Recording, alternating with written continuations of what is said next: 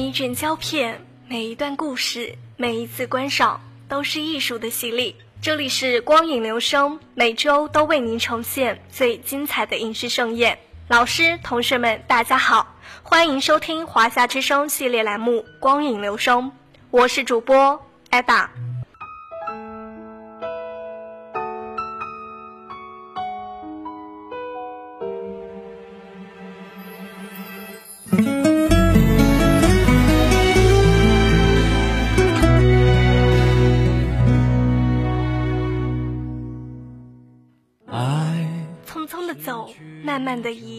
时间飞快，又到了我们分享电影的时刻。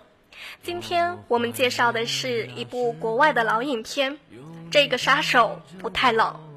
它上映于1994年，由法国导演吕克·贝松编剧及执导，让·雷诺、盖瑞·欧德曼及娜塔莉·波特曼主演。本片主要拍摄地点是纽约，主要讲述了一名职业杀手与一个小女孩的故事。由让·雷诺饰演的里昂是意大利裔的顶尖职业杀手，一直孤独地住在纽约小意大利，只有一株盆栽是他最好的朋友。他形容，他比人友善多了，他跟我一样沉默，从来不会问问题，也不会想杀我。他也跟我一样，没有根。他虽然身怀绝技，但内心非常缺乏安全感。他甚至从不敢睡在床上，而是坐在椅子上睡，并把枪放在手边。里昂已经四十岁了，他是一名习惯独来独往的职业杀手，但他更是一个有原则的杀手。并不是我们所听过的杀人不眨眼的冷漠无情之人，始终恪守着不杀女人和孩子的原则。而马蒂达只是一个普通的十二岁的邻家女孩，这样的两个人的生活轨迹本互不相干，原来也不会有任何交集。然而，只因后者不幸惨遭灭门之祸，才令二人意外地走到了一起。一天，十二岁的邻居女孩马蒂达从外归家，路过走廊时，看清了被血洗的一家大小，机灵的不动声色，忍痛直接走往邻居里昂，敲开他的房门，要求在他家暂避杀身之祸。原来，马蒂达当毒贩的父亲因私吞了一包缉毒局警察黑吃黑的毒品，而遭恶警诺曼史丹菲尔诛杀全家。马蒂达因为出门帮里昂买牛奶逃过一劫，当下只好不动声色地向里昂求救收留。在得到里昂的收留后，开始帮里昂管家并教他识字。里昂则教他杀手的技能，两人渐渐升起似父女又似恋人的复杂情愫。这乍看起来有些匪夷所思，毕竟两人的年纪相差太大，但细细一想，却又在情理之中。俗话说得好，身高不是距离，年龄不是问题吗？突然而来，我往哪里躲？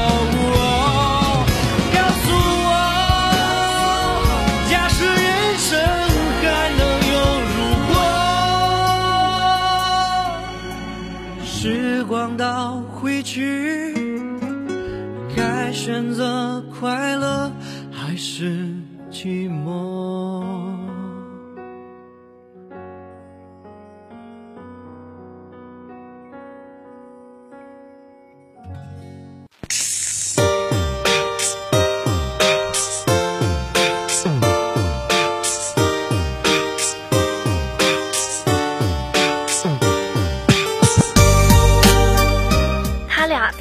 出现在大众面前时，是里昂执行一次任务之后，在回家的路上看到马蒂达因骑自行车摔下来，伤心抽烟。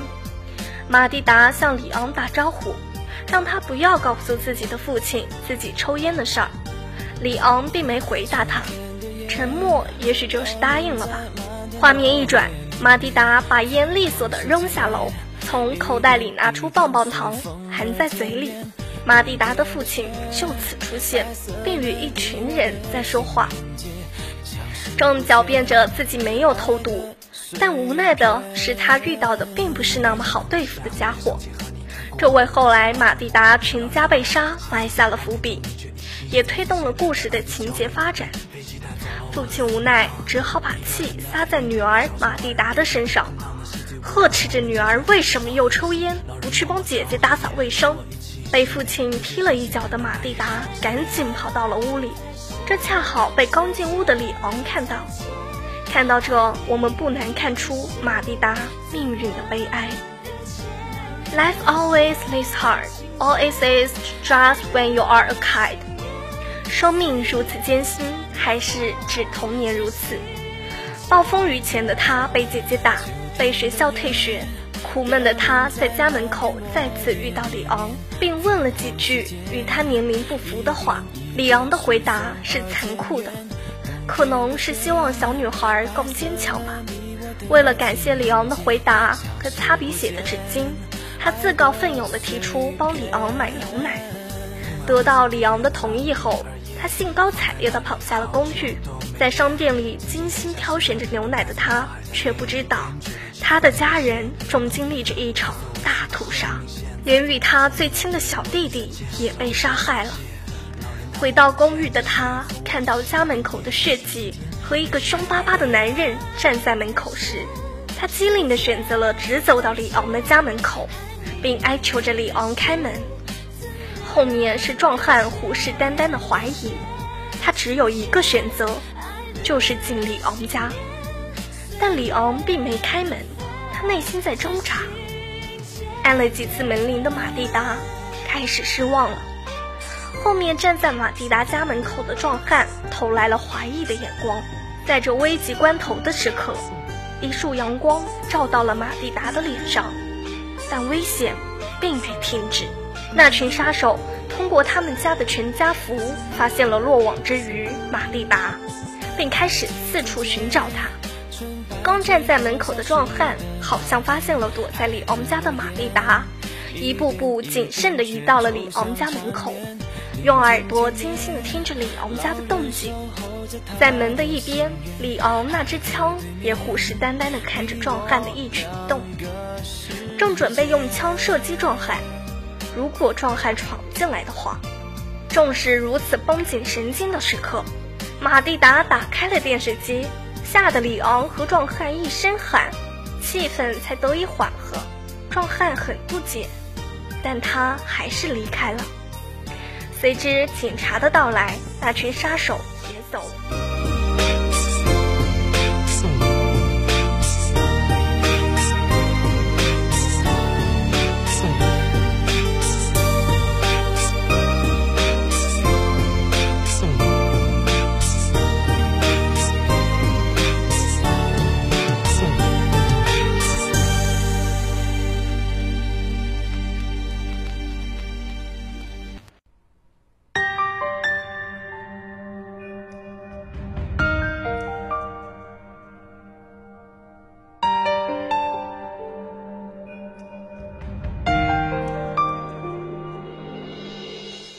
达进入他家之后，他也曾拿起枪，趁马蒂达睡着时想杀掉他。但当枪指着熟睡中的小马蒂达时，他终究还是没能动手，独自坐在凳子上陷入了深思。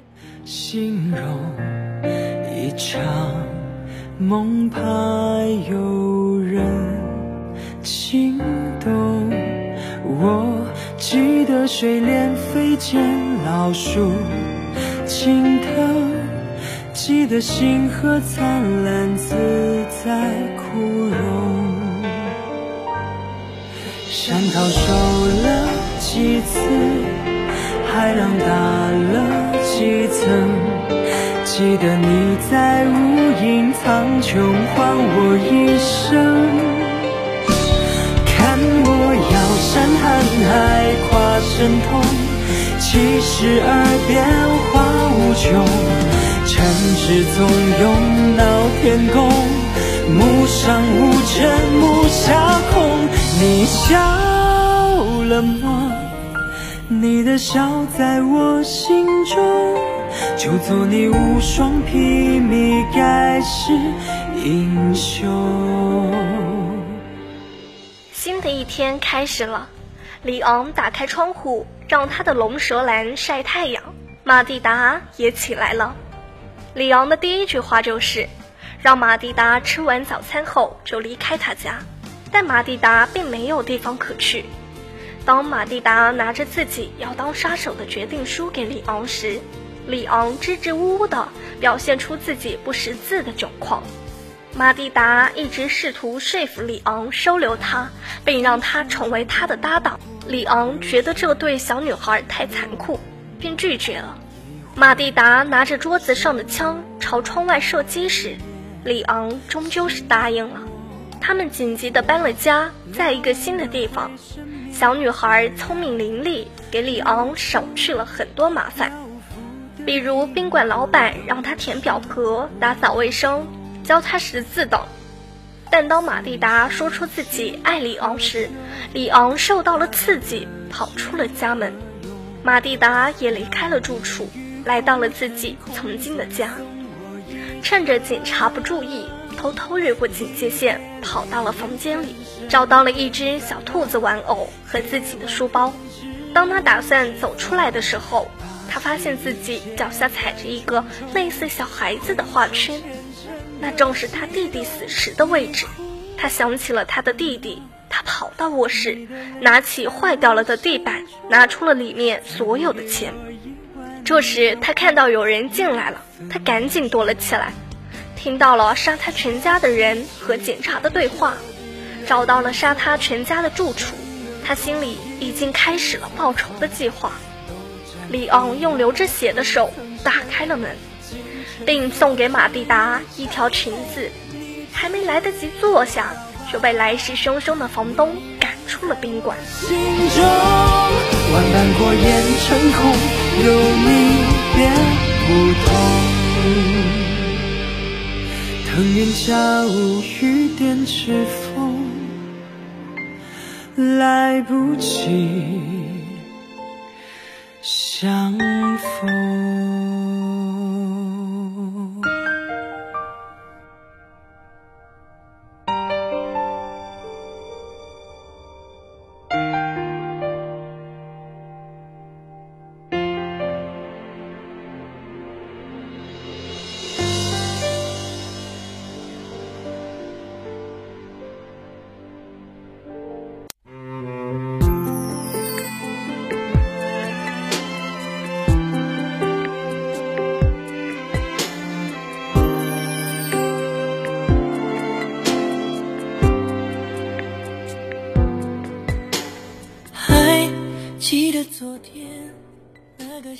在新的地方，他拿出了从房间带出来的钱，要求里昂帮他报仇时，里昂拒绝了，也不租枪给马蒂达去报仇，劝马蒂达忘记那些过去了的事。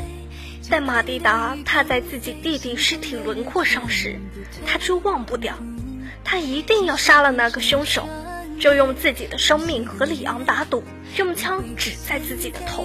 如果里昂在他开枪的那刻阻止了，马蒂达就赢了。里昂就必须要让马蒂达一直待在自己的身边，成为自己的杀手搭档。如果输了，马蒂达将从此消失在这世界上。在马蒂达按下枪时，里昂还是阻止了。就这样，马蒂达成为了杀手，里昂的助手。在一场工作中。里昂去杀真正的凶手时，没有带上马蒂达。马蒂达一个人去了警局，去一个他认为的凶手。在跟踪过程中，马蒂达被识破，差点因此丧命时，里昂赶到把他救了出来。回到家的里昂看到马蒂达留的字条，他却火急地赶到警局去救马蒂达。记得昨天那个夏天，微风吹过的一瞬间，似乎吹翻一切，只剩寂寞肯沉淀。麻烦并没有结束，被认出来的里昂很快就被下了通杀令，绑架马蒂达，逼出里昂，包围整栋楼房。最后，里昂死了，马蒂达回到了学校，树也回到了大自然的土地上。我最喜欢的是里昂，虽然已年近中年，而且为人沉默冷酷、机智干练，但在他不苟言笑的外表下，却深藏着一颗温柔善良、天真质朴的赤子之心。多年来离群所居的杀手生活，令他倍感孤独与。寂寞，生活中唯一的亮色就是那盆龙舌兰，他把它当成自己的生命一样来培育。不知不觉，这盆绿色植物成了他生活中唯一的朋友。在他眼中，他甚至就是另一个自己。而女孩玛蒂达虽然年纪尚小，且看起来是那般的柔弱无依、楚楚可怜。但他的生活经历以及悲惨的特殊遭遇，令他的性格变得非常的倔强、任性、独立自主，而且还有着与年龄极不相称的成熟。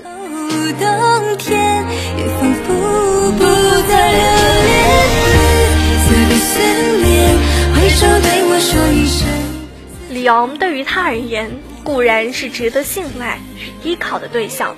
而他对于李昂而言，又何尝不是后者黑色生命中那缕突然出现的金色阳光呢？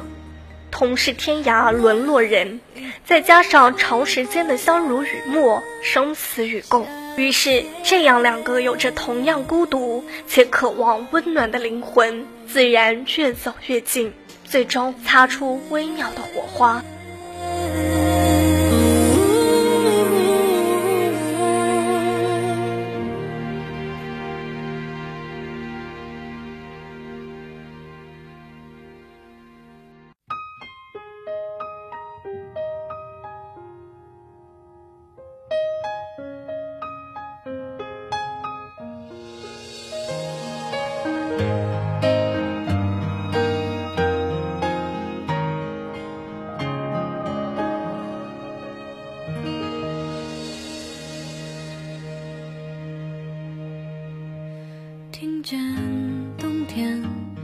学会当杀手之后，马蒂达跟踪史丹菲尔，贸然去报仇，反倒被抓。里昂及时赶到，将他救回。他们再次搬家，但马蒂达还是落入史丹菲尔之手。这次，史丹菲尔调动了超过两百名警力与火箭炮等重装备，包围公寓，决心置里昂于死地。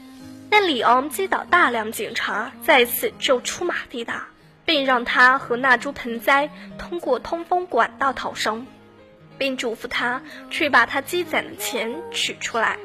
由于管道太小，只有体型较小的马蒂达能通过。里昂化妆成受伤的警察，混出包围圈，但最终仍被埋伏在背后的史丹菲尔识破，中枪倒地。最后一刻。濒死的里昂引爆身上所有的手榴弹，和史丹菲尔同归于尽。里昂死后，马蒂达将里昂生前唯一的朋友那株盆栽移出了窄小的盆子，并栽种在大地，让里昂终于得以落地生根。虽然里昂最后为了救马蒂达而牺牲了自己的性命，但他一定不会后悔爱上她，因为是他。让他重温了生活的乐趣，感受到了爱情的甜美，并且完成了对自身灵魂的救赎。而马蒂达呢，相信也不会后悔把自己的初恋给了那个叫里昂的中年男人，因为是他让他得到保护而不受伤害，重温久违的家庭温暖，并明白了爱情的真谛，且学会了该如何去珍惜。从不后悔爱上你，走得越久越珍惜。若时光能流转回到过去，我也一定还要与你再共谱恋曲，因为，你就是我今生的唯一。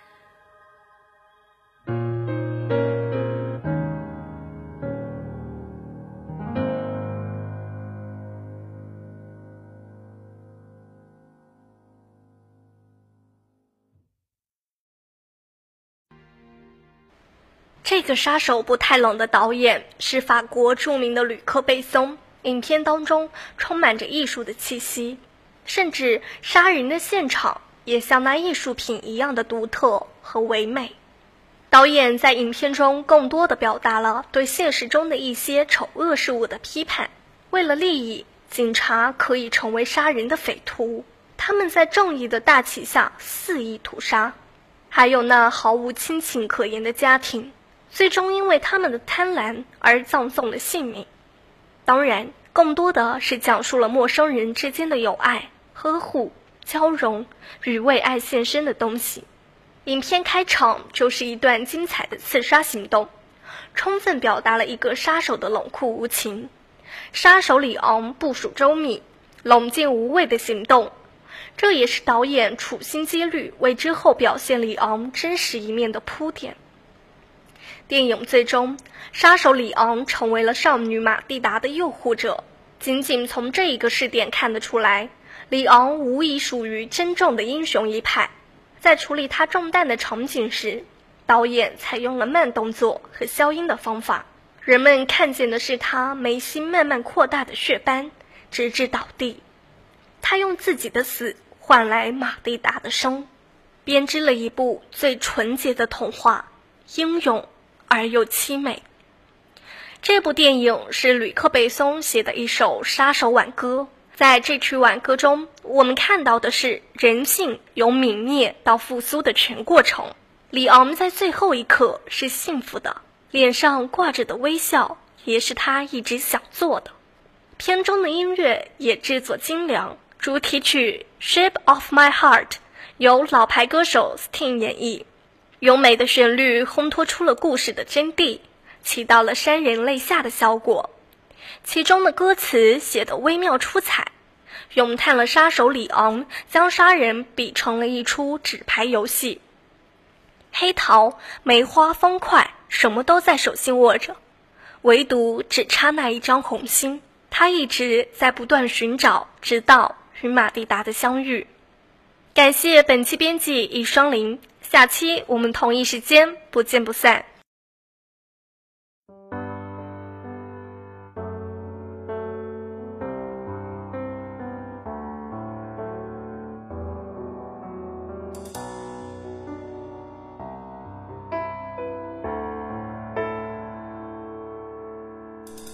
也许还能在网上看到你的消息，也许我唱的歌还存在你的手机，也许我爱你埋在心底变成秘密，也许你想我的时候，我也在想你。多少次我告诉自己，此情可待已成追忆。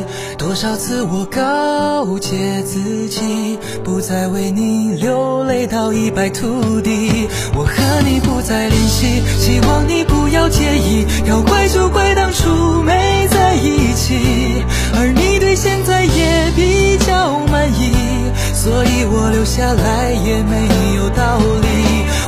你断了联系，不代表我不想你，走到哪里还是会有惦记，而我也开始试着去忘记，抹去去我们过去的、放弃的所有交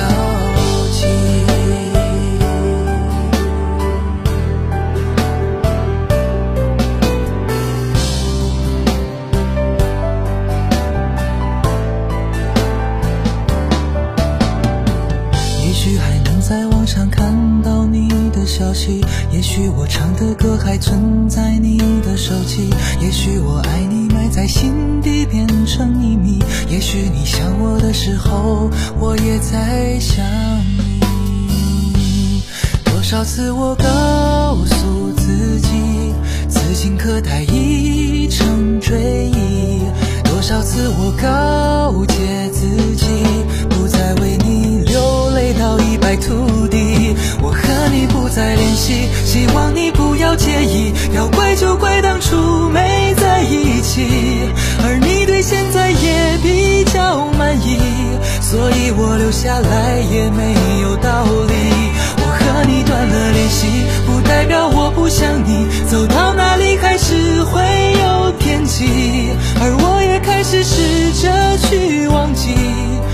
去我们过去的、放弃的所有。和你不再联系，希望你不要介意。要怪就怪当初没在一起，而你对现在也比较满意，所以我留下来也没有道理。